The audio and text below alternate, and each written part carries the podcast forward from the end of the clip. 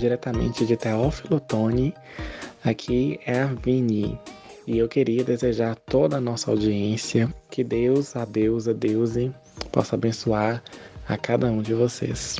Bem, na semana passada, como eu imagino que talvez você possa se lembrar, realizamos um podcast falando sobre a problemática do celibato compulsório, e superficialmente abordamos a temática dos casamentos forçados, os chamados casamentos mistos, de pessoas homoafetivas com pessoas heterossexuais. E hoje contamos com a participação ilustre do pastor Bob, quem nos esclarecerá mais profundamente essa temática, a Paloma, a coordenadora de pessoas aliadas da comunidade e psicóloga, e a nossa coordenadora Ellen. Se você não conferiu ao episódio da semana passada, eu sugiro que dê uma conferida para melhor acompanhar este daqui.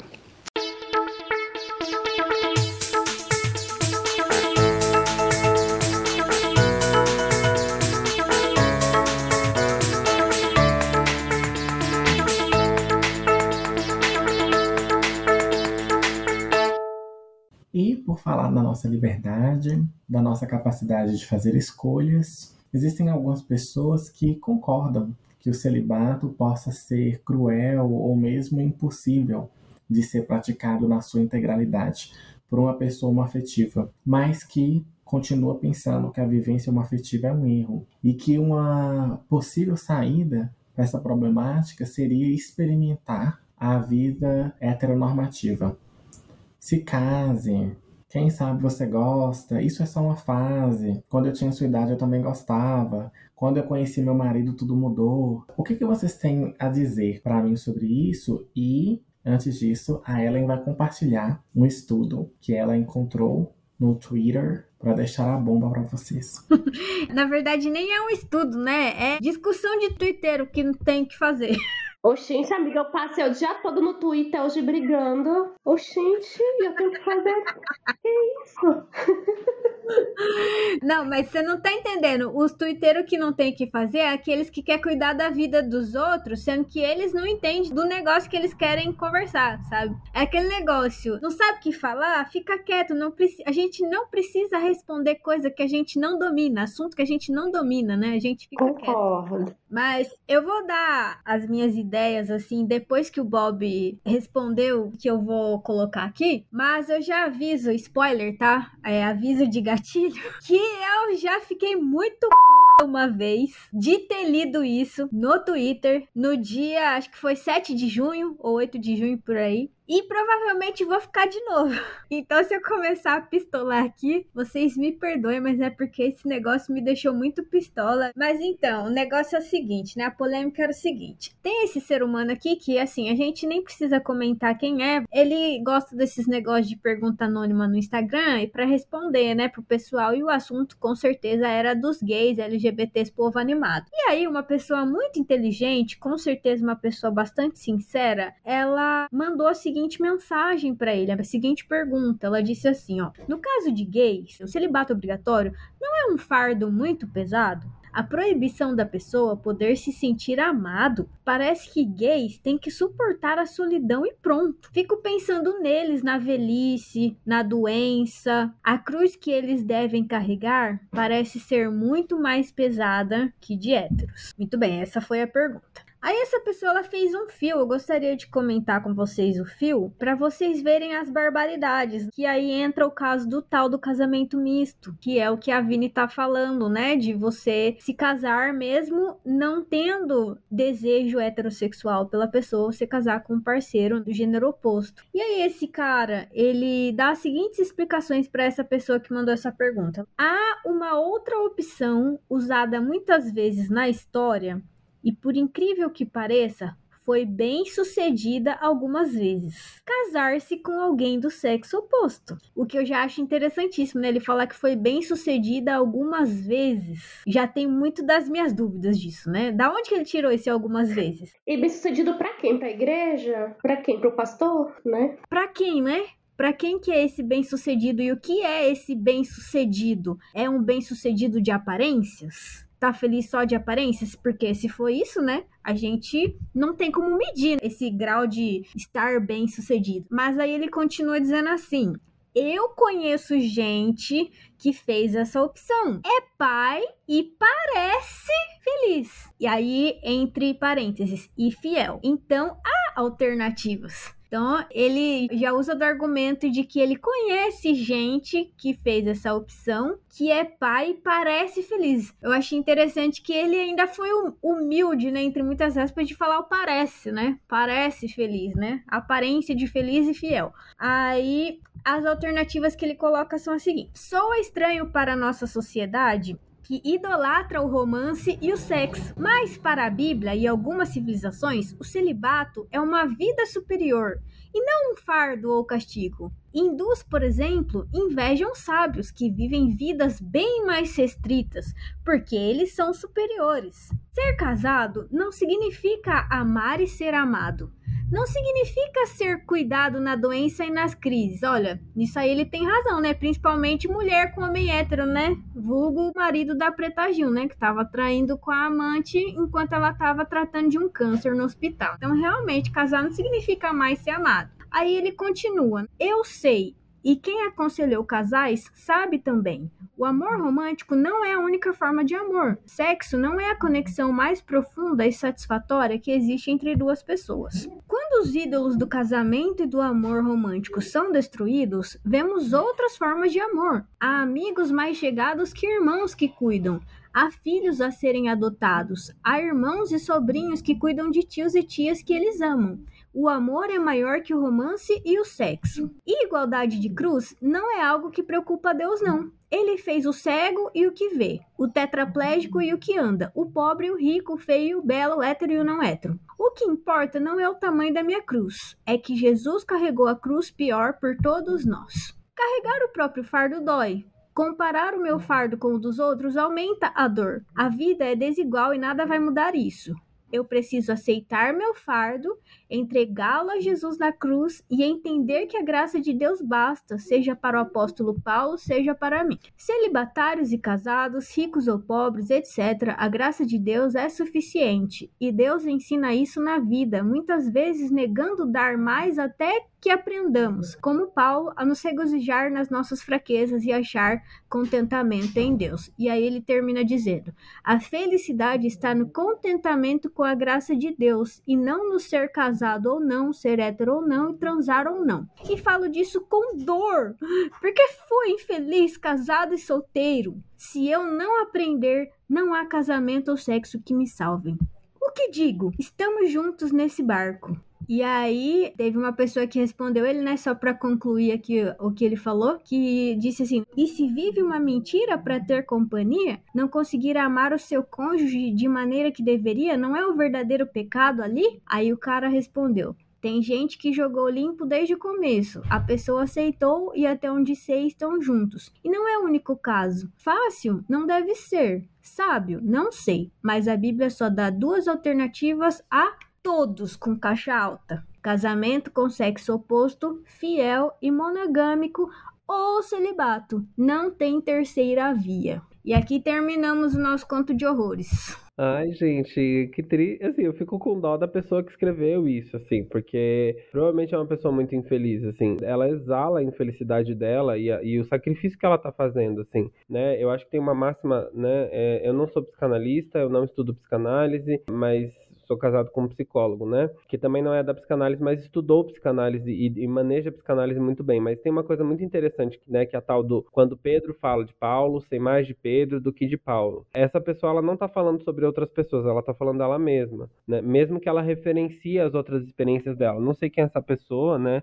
Enfim, também não me interessa muito saber da vida das outras pessoas, mas eu fico muito triste, primeiro, assim, e preocupado, assim, com o quanto essa pessoa tá mal, ela não tá bem, ela tá fingindo que ela tá feliz, ela tá escrevendo de diversas maneiras como ela tá infeliz e ela tá pedindo por socorro. Então, eu queria muito dizer para essa pessoa que eu vou orar por ela, seja ela quem for, porque ela deve estar tá muito triste. Pelo que me parece, essa pessoa é uma pessoa casada e eu lamento pela esposa dessa pessoa, se for homem, ou pelo marido dessa pessoa, se for mulher porque deve ser um casamento muito infeliz, né? É, deve ser um casamento muito angustiante, aonde a abstração da cruz de Cristo né, uma cruz abstrata, um Jesus abstrato, um Jesus que está distante, está lá no céu e que vai recompensar só quando a pessoa morrer, esse Jesus não está sendo suficiente, né? Ele não está encarnando vida no dia a dia dessa pessoa aqui na Terra, né? Então, Jesus ele venceu a morte para que a gente tivesse vida e vida em abundância, mas essa pessoa ela está desesperada para morrer porque ela só vai conseguir se sentir recompensada quando ela morrer na glória. E aí ela está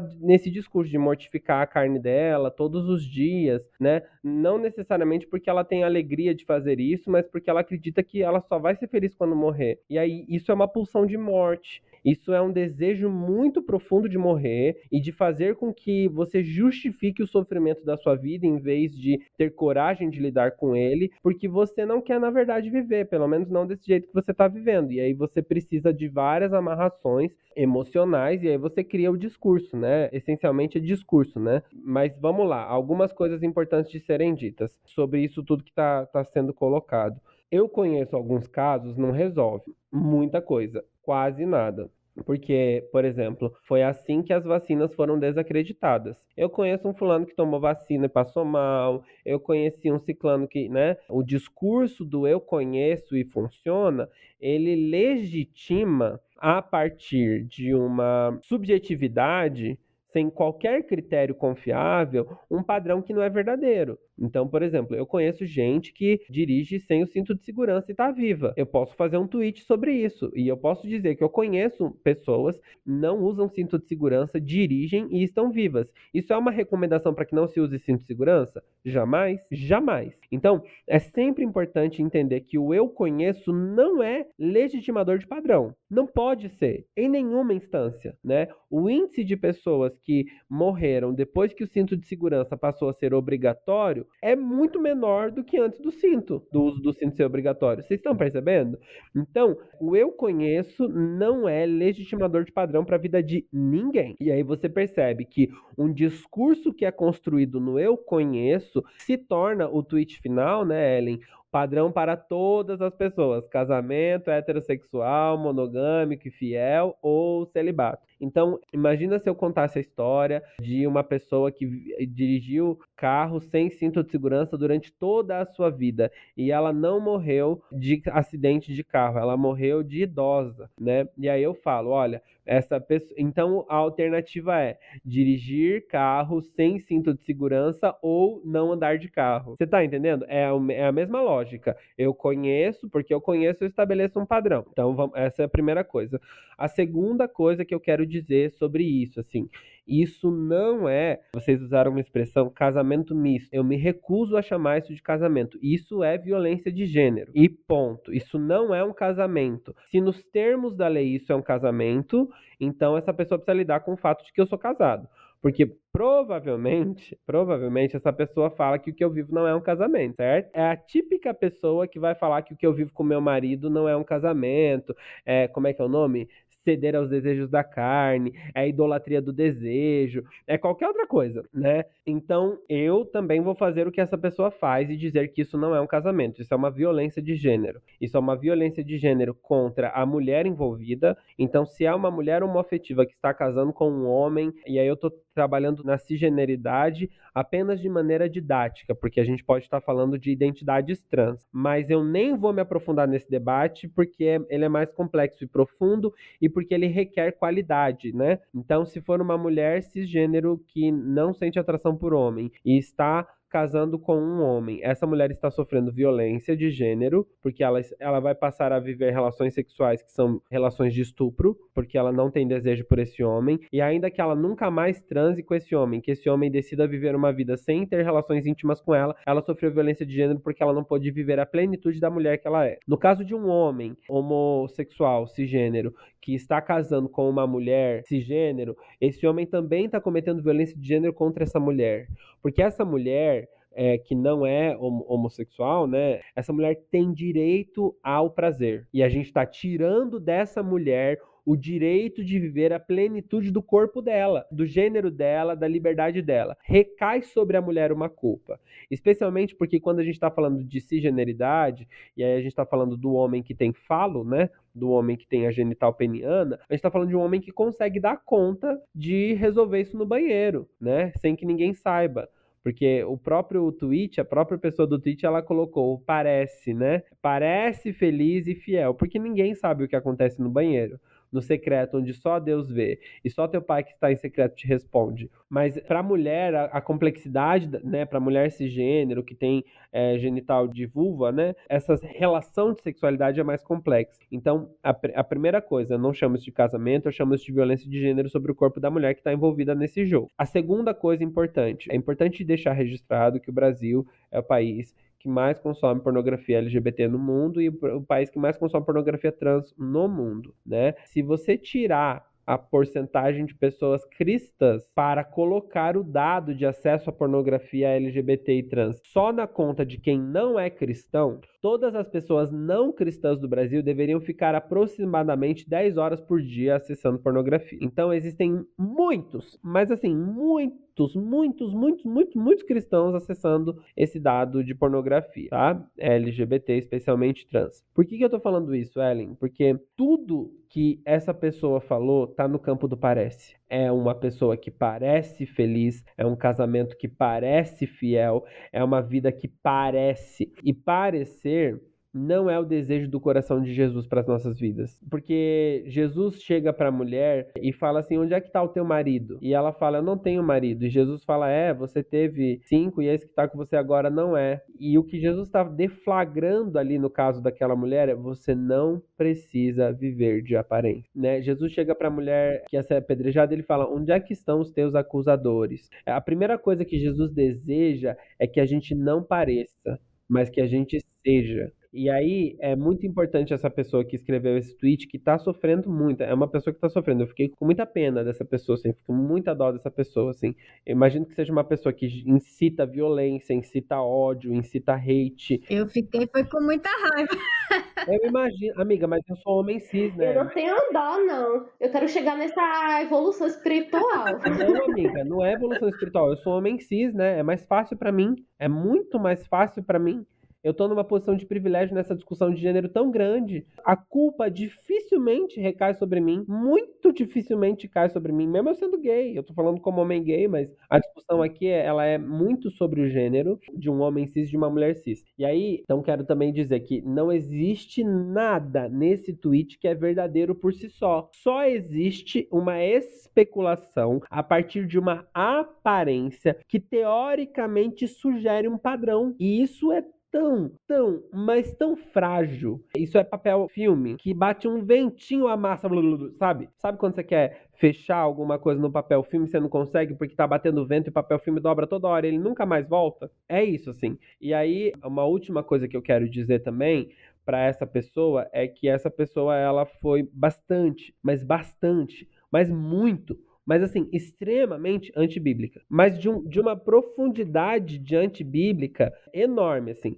Porque ela desconsiderou qualquer possibilidade bíblica de casamento saudável. E do próprio amor, né? Eu fiquei muito horrorizada, né? Porque ela fala de idolatria de amor romântico, como se a gente não pudesse querer ser amado. Pela... É, não, é surreal isso. Eu imagino que essa pessoa deve estar num casamento heterossexual, né? Pelo que ela deu a entender ali. E ela vai nos encontros de casais e ela deve sofrer muito. Porque ela vai pro encontro de casais e ela encontra casais que são felizes de verdade. E ela vê que ela nunca viveu isso Ela tá longe de viver isso. Eu espero profundamente que essa pessoa não tenha criança, prole, porque vai ser uma criança crescida num ambiente de infelicidade. Tudo bem, pode até parecer. A pessoa, se estiver ouvindo, né, vai querer vir no Twitter falar: olha, minha criança é feliz, a minha esposa é feliz.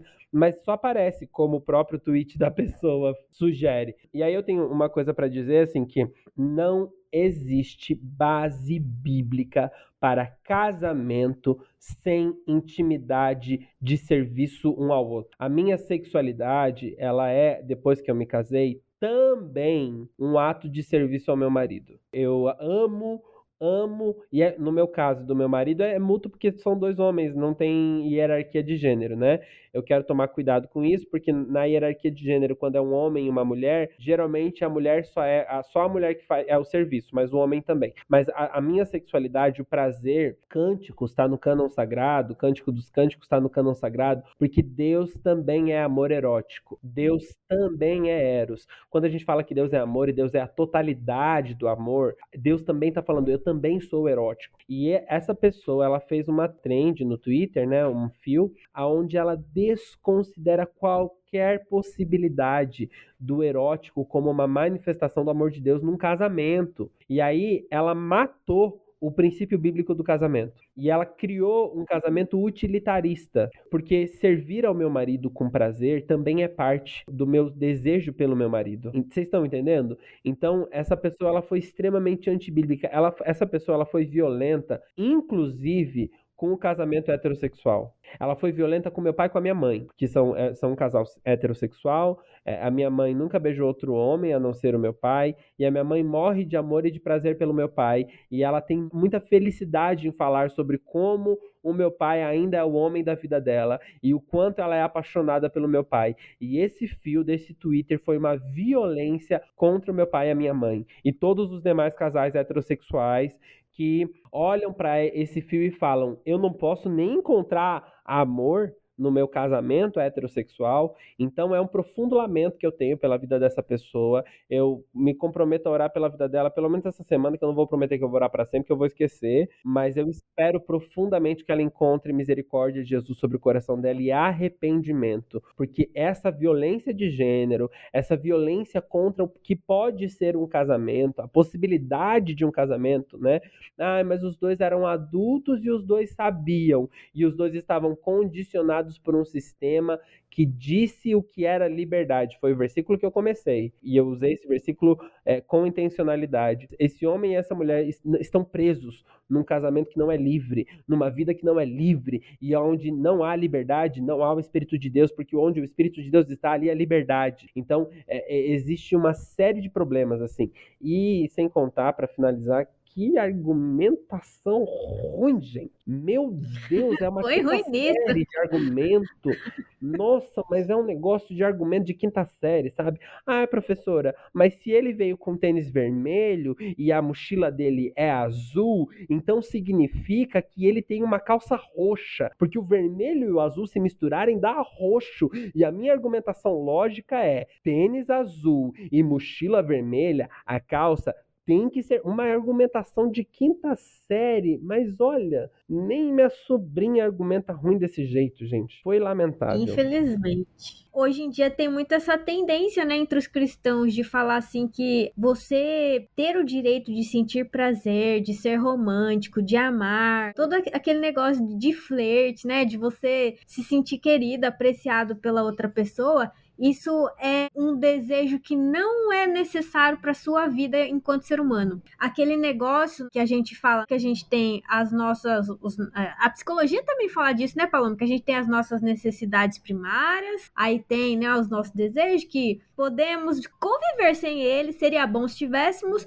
mas podemos viver sem. E eles rebaixam isso, né? Em vez de eles entenderem o desejo de amar, de ser amado como algo essencial para a vida humana humana, eles pegam e jogam para cima, né? Como algo trivial. Olha, você pode ou não pode ter, dá para você sobreviver dos dois jeitos. E eu acho isso violento de um jeito tão grande que, nossa, não sei nem o que falar.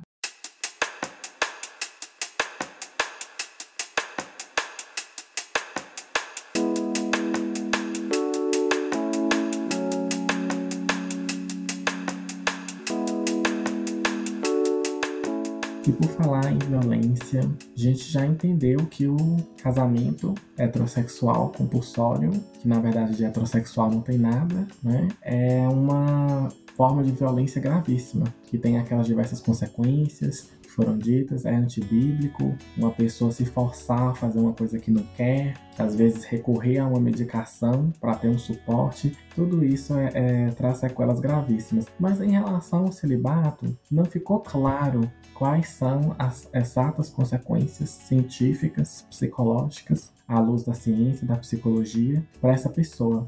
A gente sabe que é antibíblico quando você pega um jogo que não é para você, mas e as consequências para a vida de quem adota o celibato compulsório? Então, Vini, interessante essa pergunta. E eu me deparei esses dias com um texto da fundadora e coordenadora do programa de estudos em sexualidade da Faculdade de Medicina da USP, Carmita Ábido, né, no jornal da USP no A, primeira edição, e ela fala que a falta de sexo pode levar a sintomas de sofrimento físico e psicológico a longo prazo. Uma médica já falando sobre isso.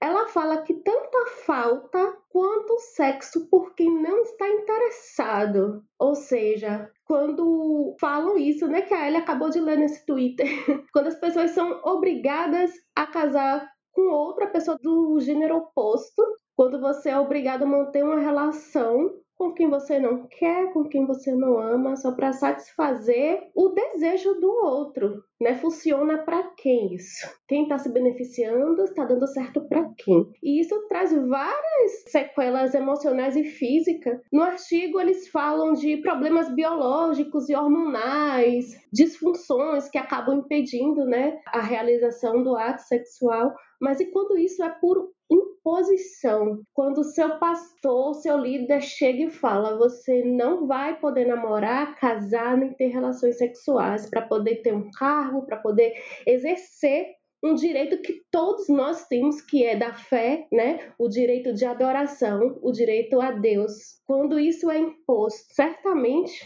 as sequelas são muito mais graves. E eu tô falando aqui sobre sexo, mas é sobre qualquer tipo de troca, né? É impedido qualquer tipo de troca, qualquer tipo de relacionamento. E lá atrás, quando a gente falou sobre o, os eunucos, o celibato, sobre escolhas, às vezes a gente escolhe por propósitos pessoais, mas isso nunca deve ser imposto. Tudo que é imposto gera sofrimento. E eu quero dizer o quê? Que não há nada de errado em você ser LGBTQAPN+. O problema está inteiramente na sociedade que ela é homofóbica, né? E que fazem com que as pessoas da comunidade vivam essa cultura baseada na vergonha. E eu estava lendo um livro que é do Clécius Borges, Terapia Afirmativa, uma introdução à psicologia e à psicoterapia dirigida a gays, lésbicas e bissexuais. Eu li a edição de 2009, já tem um tempinho que eu li. E lá o autor fala sobre a função do psicólogo, do profissional. Engraçado que ele está lá ensinando o que um bom profissional, um profissional com ética, deve fazer, que é ajudar, auxiliar nessa jornada, né? Que é dar vergonha ao orgulho, para que as pessoas sintam orgulho de quem elas são. E essa cultura de homofobia, essa cultura que reprime, que violenta, né?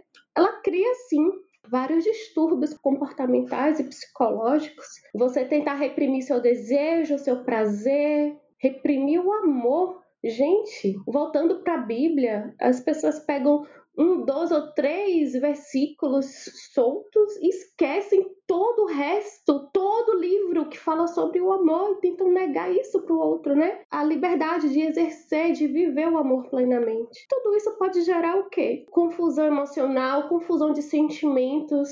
A pessoa fica sem entender o que ela sente, confusa, a baixa autoestima, o que leva ao isolamento social. A pessoa pode acabar se afastando, se isolando, não sentir mais vontade de interagir, de estar no meio social. Isso pode atrapalhar também no seu trabalho, na escola, na faculdade, nas suas funções sociais. Isso atrapalha bastante. Aí vem a depressão, a ansiedade, e aí são essas mesmas pessoas que falam que sua depressão é falta de fé.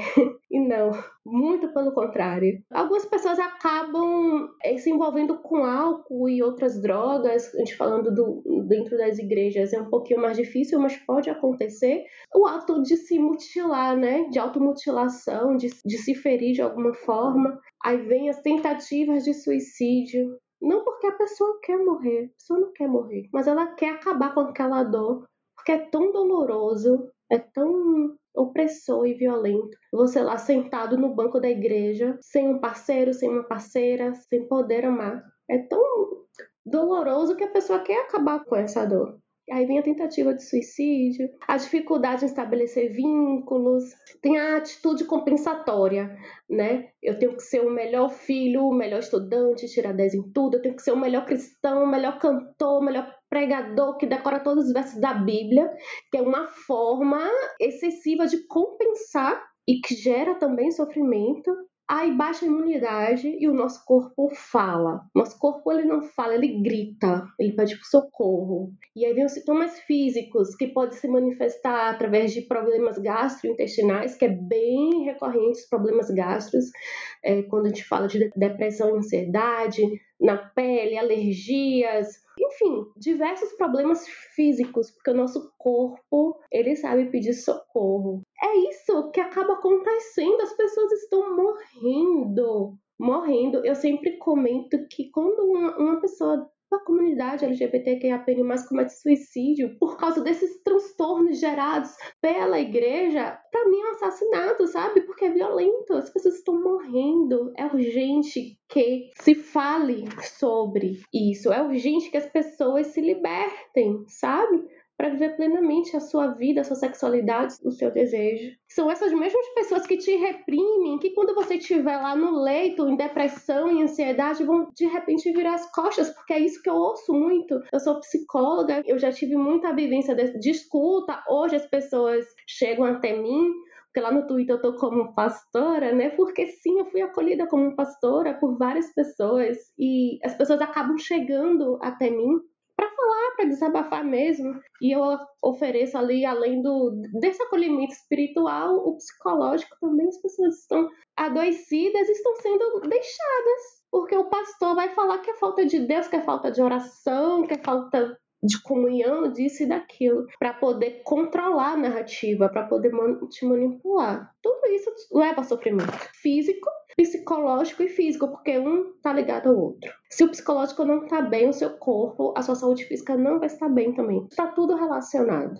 Ô Paloma, é importante a gente falar também que você como a coordenadora dos aliados, né, eu também como coordenadora da parte espiritual e tal da Kinship, a gente sempre recebe muitas pessoas novatas, né, que entram na Kinship pedindo, né, orações, a gente tem um grupo espiritual e é direto, sabe? Pelo menos uma vez na semana tem alguém pedindo oração porque não tá bem emocionalmente, porque tá com ideação suicida, porque tá querendo se entupir de remédio e não acordar nunca mais, sabe? Esse lado escuro futuro da comunidade, ninguém vê. A igreja adventista não vê dentro da kinship, sabe? E tudo que eles fazem é tacar pedra, tacar pedra, tacar pedra e julgar e falar que é uma escolha. Mas na hora que a pessoa morre, que ela tira a própria vida, aí vem ainda toda aquela questão: ai meu Deus, tirou a própria vida, um pecado, né? Contra si próprio, não matarás, perdeu a salvação. Isso, ainda tem que lidar com esse terror do suicídio, que é ou não é pecado, pode ou não pode, enfim, ainda tem que lidar com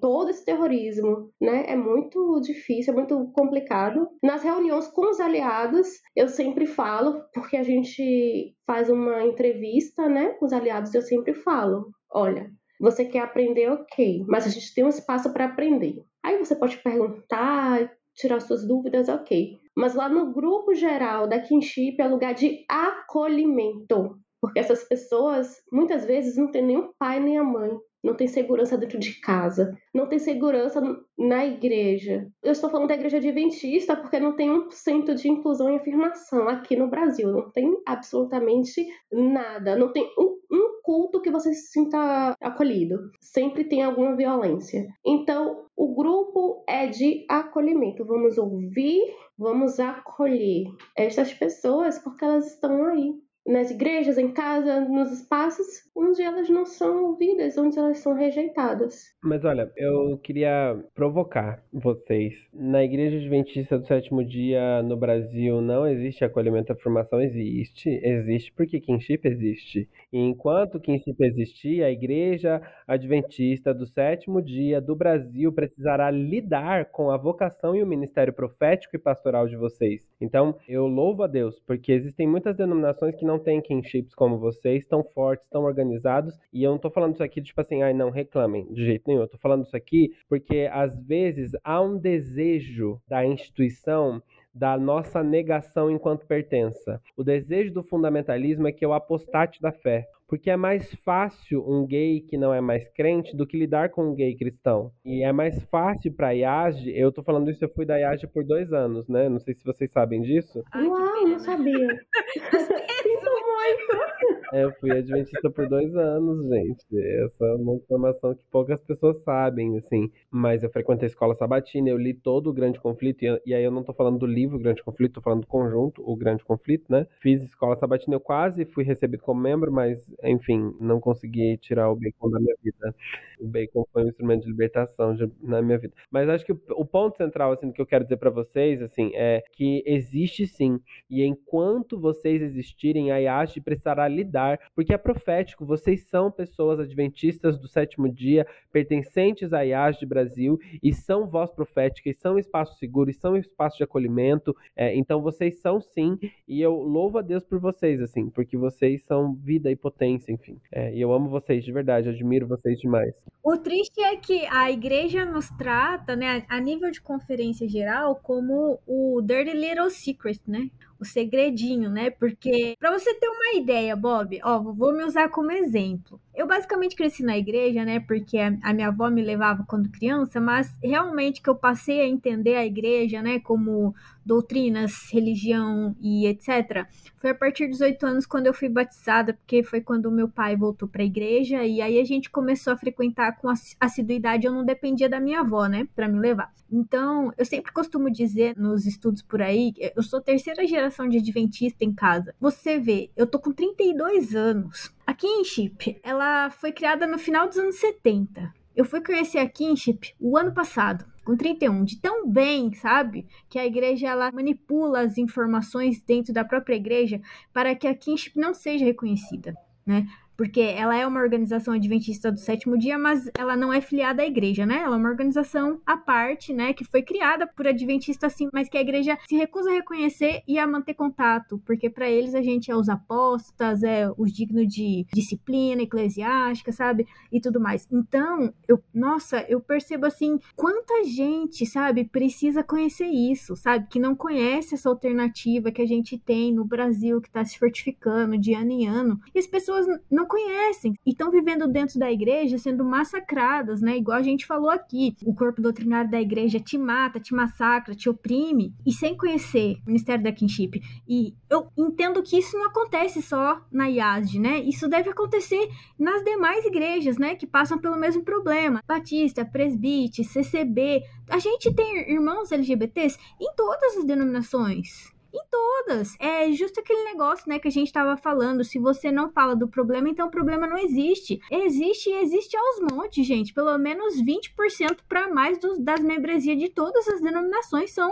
membros da comunidade. Então, o próprio ato de a igreja não reconhecer ou não propiciar ambientes seguros de discussões como essas que a gente tem dentro da kinship é o próprio ato de assassinato, porque segundo a Bíblia, a omissão, a omissão é assassinato. Isaías 58 tá aí para falar que o verdadeiro jejum é o quê? Que você é, liberte o oprimido da sua opressão. E toda vez que a igreja se recusa a fazer isso, que ela é omissa, ela tá matando. Mas vocês serão essa voz que clama no deserto e vocês têm preparado o caminho, sabe? Uma nova igreja vem aí, assim, a despeito, ninguém, as portas do inferno elas não vão prevalecer contra a igreja, gente. Amém. Elas não vão, assim, eu sei que eles desejam, eu sei que eles querem, mas eles precisarão lidar com o movimento do espírito soprando vento de boa nova na igreja, assim. Eles não são donos do que o Espírito faz, porque a igreja não nos pertence, a igreja pertence a Cristo e Cristo tem reinado e levantado kinships. É, e isso, para mim, é, é, profético, é potente, é declaração de que Jesus está vindo. E Jesus não está vindo porque o horror está acontecendo, não. Jesus está vindo porque assim na terra tem sido feito como é no céu, onde a igualdade é celebrada. E é, é, é por isso, é por essa boa nova que a gente vive. É por isso que nós estamos aqui, sabe? Porque nós estamos anunciando que Jesus está sim mais perto de vir. E ele está mais perto de vir porque nós estamos vendo cada vez mais as pessoas tendo possibilidade de serem Deus. E isso é plenitude, assim, né? Então, a irmã Mônica, né, famosa na, na internet, ela fala um negócio que ninguém toca nas minhas LGBT, né? E Jesus está vindo porque agora Jesus está falando, ninguém vai tocar. E ele tem movido e, e feito e acontecido. E, e, isso é profético, assim, né? Enfim, irmã Mônica, sou seu fã se você estiver ouvindo, viu? Mas, assim, eu acho que essa para mim é uma parte muito fundamental. Enfim, é, e muito obrigado, Paloma. Você foi, assim, cirúrgica na sua pontuação. Achei de um, de um primor, assim, sabe? De um, uma lucidez. E o legal é que a Paloma fala chique, né, gente? Ela fala tranquila, como assim, denunciando a hipocrisia da igreja, o tom de voz aqui, ó, ameno, lindíssima, como quem fala. Não, uma coisa tranquilinha, tipo assim, oi, tudo bem? A igreja é hipócrita pra caramba né? A galera tá sofrendo aí, mas você pode, pode tocar fubá, gente. Tem duas colheres de fubá, a igreja não presta, né? Não foi, não foi isso que você falou, né, Balão? Brincadeira, Sim, mas assim. Mas é isso que eu queria dizer. Tranquilidade, uma finesse. A Paloma e a Vini, gente. Vini também é uma coisa, um glamour, um glam, né, gente? Um negócio assim. Por dentro eu tô fervendo, mas aí eu tenho que ser chique e fina na hora de falar. Sabe por quê, Bob? Sabe por que eu falo assim? É porque foram anos de repressão, a raivosa, a louca, sabe? A desequilibrada. Aí eu tive que me adequar, sabe? E falar. Vamos falar a verdade, mas vamos falar baixo. Eu sou baiana de Salvador, minha família fala alto por natureza, mas, tipo, como eu sou, né? Dentro da igreja eu sofria isso, a raivosa, a maluca, enfim. Então, vamos falar as verdades mansinho, baixinho, né? De repente eu sou ouvida. Colheres de açúcar, tá, gente? A igreja é hipócrita. Você pode adicionar um copo de leite, tá? Não esquece que tem uma galera sofrendo, tá bom, gente? Mas aí depois, ó, meia hora de forno. Não esquece de untar a forma também, gente. Eu achei, amiga. Eu lamento que tenha sido pelo patrulhamento e pela violência Sim. de gênero, assim, né? Mas é isso, mesmo diante da violência, a gente faz festa e a gente resiste, a gente é criativo e cria alternativas para existir, né? Exato. É sobre resistir, sobreviver, né?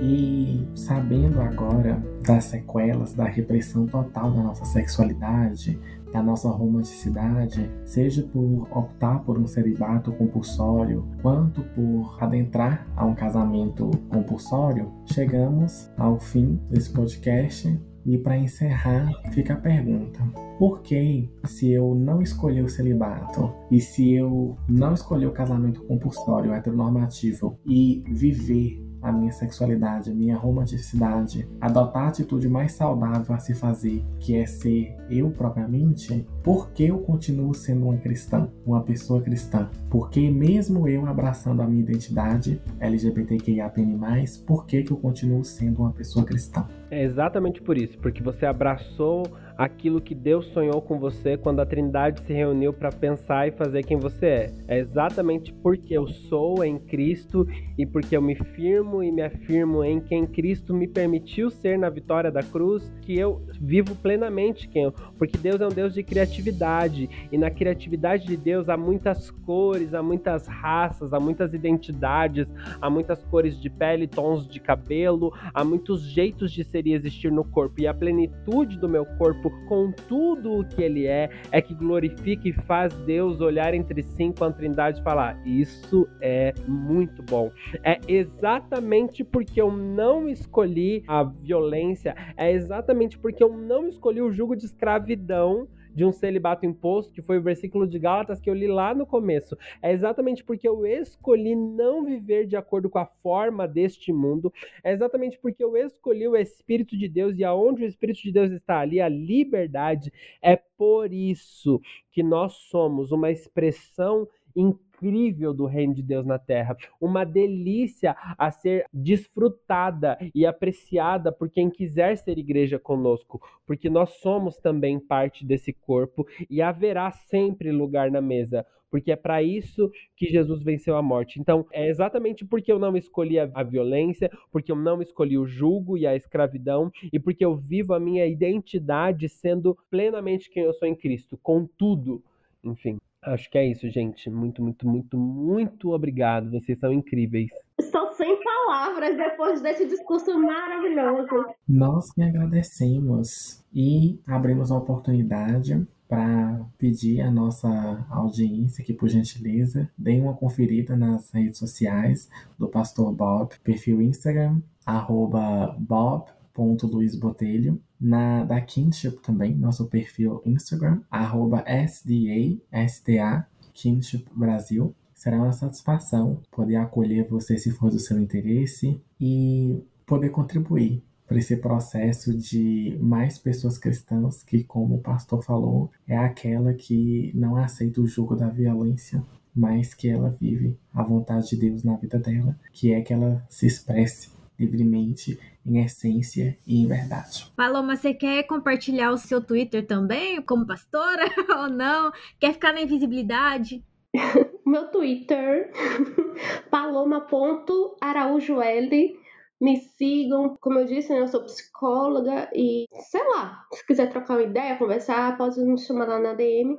Twitter é melhor porque meu Insta é bem. Só posto foto do meu filho, é bem morninho, né? Mas o twi no Twitter eu estou super ativa. Tá lá, Pastora Loma Linda, porque eu sou maravilhosa. Tem um porquê também do Loma Linda, mas deixa isso pra outra oportunidade. Easter egg adventista, Loma Linda. Isso, porque a gente usa os deboches, né, amiga? E é sobre. O meu Twitter também, quem quiser me seguir, é Ellen com H, tá, gente? É H-E-L-E-N, um L só, tá? Não confundam com Ellen White.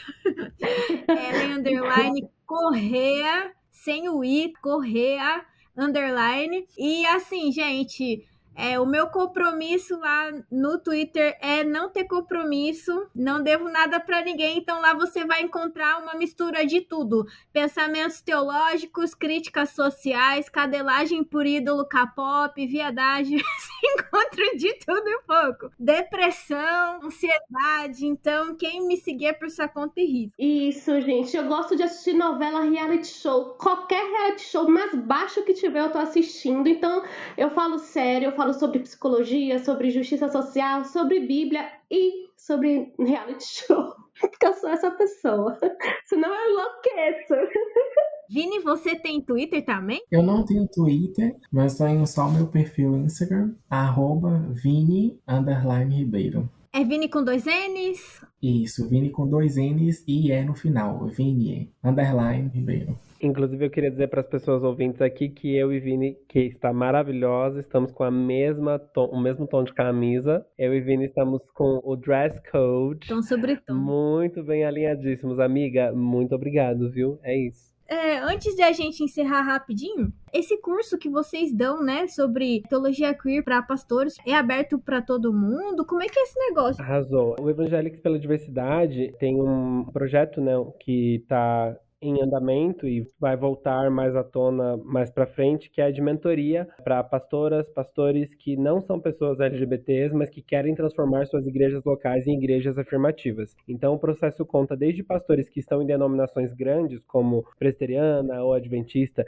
e aí a comunidade local ela não necessariamente tem autonomia para decidir sobre isso, ou até lideranças religiosas que estão em comunidades independentes, que é só a igreja passar a aceitar e não tem que prestar conta para uma denominação maior. São encontros sigilosos sigilosos, então, infelizmente, a gente precisa de um processo, um protocolo para a pessoa entrar, porque a gente já teve experiência de pessoas fingirem que eram aliadas para entrar, descobrir quem eram os pastores da denominação que estavam no grupo e denunciarem para o conselho da igreja. Então a gente demora para incluir essa pessoa pastora que quer entrar no grupo de mentoria, tá? Essa mentoria ela vai envolver encontros mensais, depende da disponibilidade de cada turma, a gente separa por turmas também. A gente evita deixar pessoas da mesma denominação no mesmo grupo porque é mais seguro caso um grupo seja descoberto, infelizmente às vezes acontece, não são todas as pessoas da denominação que estão sendo acompanhadas pelo Evangelics que acabam se expondo. Então, é, essa mentoria ela envolve encontros mensais ou quinzenais, leituras de livro e, quando demandado, aulas específicas sobre temas específicos. Bob, a gente precisa entender melhor sobre o texto tal, beleza. Bob, agora a gente precisa entender melhor sobre aconselhamento pastoral de pessoas LGBTs, que aí depois de entender Bíblia, né? E aí a gente chama essa turma, fecha uma aula, são seis horas de aula por tema, e aí a gente tem uma escola, né? Que são 192 horas de aula, é um ano inteiro de curso, nove meses. Mas aí as notícias para isso as pessoas podem procurar direto no meu Instagram, bob.luizbotelho, e a gente organiza essas turmas, esses acompanhamentos todos de acordo com a necessidade. Arroba bob.luizbotelho. No Twitter é arroba bob underline Luiz Botelho, porque no Twitter não pode ponto. Enfim, se fizer contato com o Kinship, falar que ouviu e que quer entrar em contato comigo, o pessoal direciona também, gente. Tamo junto, viu?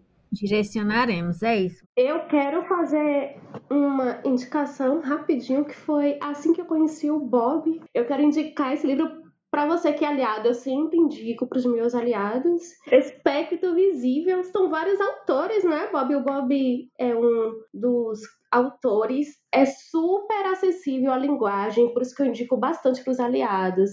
Tem um estudo bíblico aqui no final, com todos esses versinhos polêmicos. E, enfim, procure um Bob também lá nas redes sociais dele. É baratinho, tá, gente? Vale muito o investimento. Podia cobrar mais, hein, Bob? Porque é muito bom.